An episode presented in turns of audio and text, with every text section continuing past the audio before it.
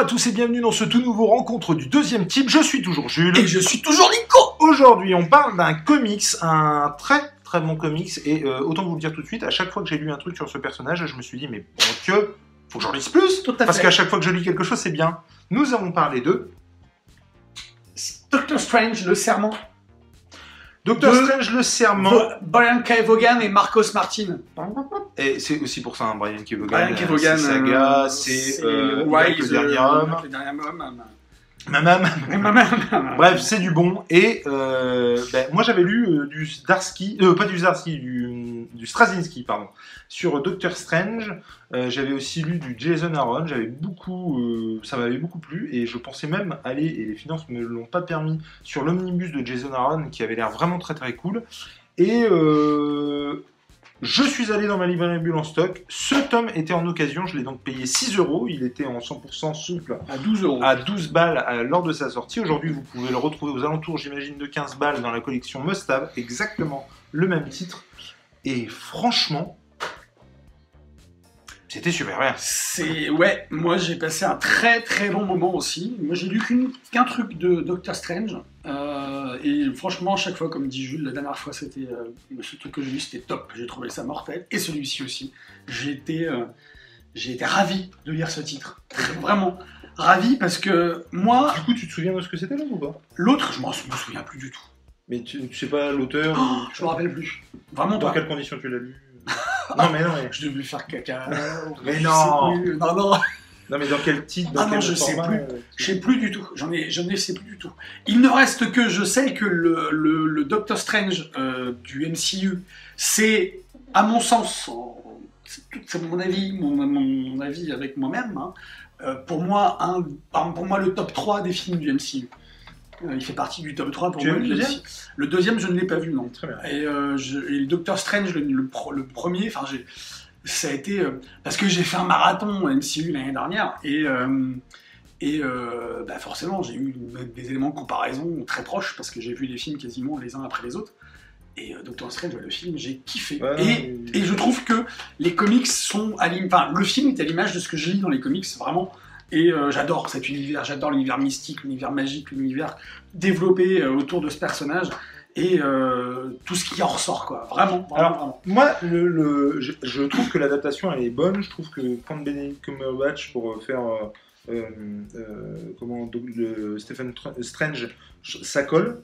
Après, je trouve qu'il n'y a pas cette, la dimension qu'il y a dans le comics. Et je trouve qu'elle n'existe pas dans le MCU.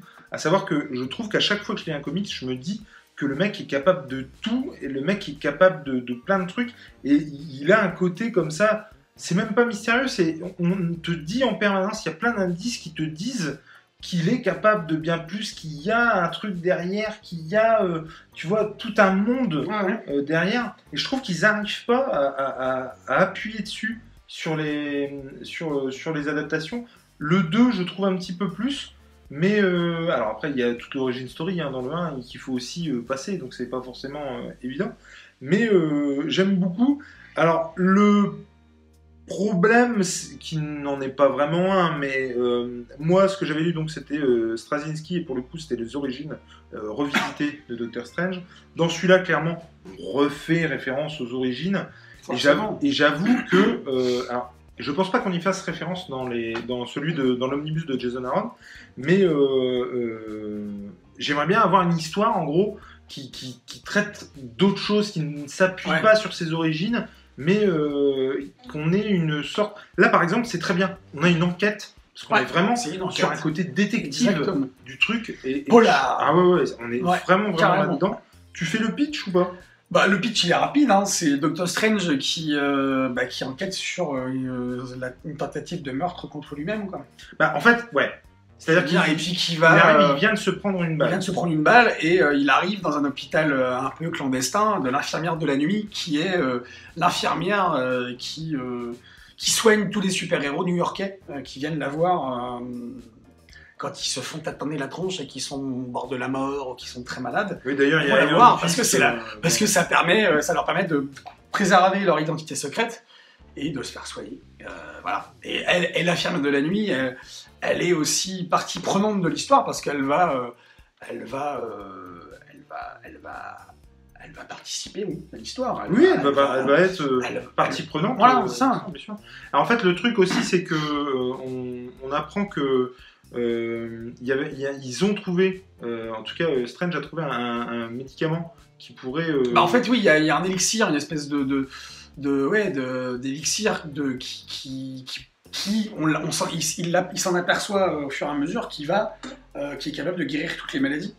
et notamment Wang, qui est Parce qu'en fait, on se rend compte que Wang est mourant, il a une tumeur au cerveau.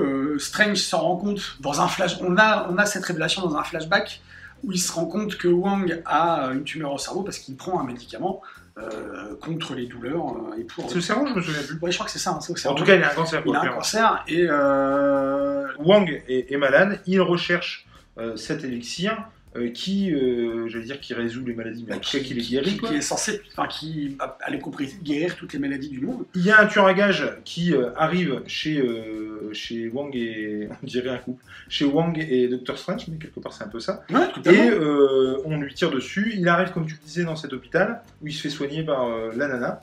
Et effectivement, on va se poser la question ensuite du, du, du- comment, du déjà du bon fonctionnement, mais en plus du, euh, de, de- de l'utilisation potentielle de, de cet élixir. Voilà. Et est-ce que euh, on va ou pas réussir à sauver Wang? Est-ce que euh, c'est moral ou pas? Et est-ce que euh, euh, jusque où euh, Strange est prêt à aller? Oui, en sachant que c'est un médecin et qu'il a, euh, et qu'il a prêté serment euh, D'Hippocrate. d'Hippocrate et qui est le je sauverai, euh, je, je, genre truc, je sauverai toutes les personnes avec les moyens que j'ai euh, à, ma disposition à, ce moment-là.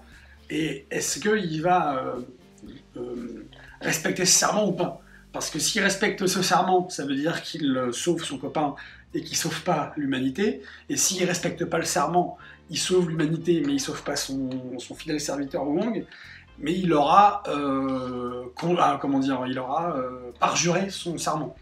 Alors donc toute la question, la question, elle est là, elle est sur, euh, en sachant que Stephen Strange, avant de devenir Doctor Strange, c'était quelqu'un qui était éminemment euh, égoïste, égocentrique, euh, hautain, comment on appelle ça, arrogant, etc. Tout, tout, tout sobriquet comme vous voulez, et que ben, il y a ça aussi qui ressort de chez lui. Il y a ces, dans ce comics, il y a aussi ces- cette dualité entre le Docteur Strange et le Stephen Strange d'avant de devenir euh, le magicien euh, euh, protecteur du monde. et d'ailleurs, on se rend compte vraiment que Wang est, est- est- est plus qu'un serviteur. Ouais.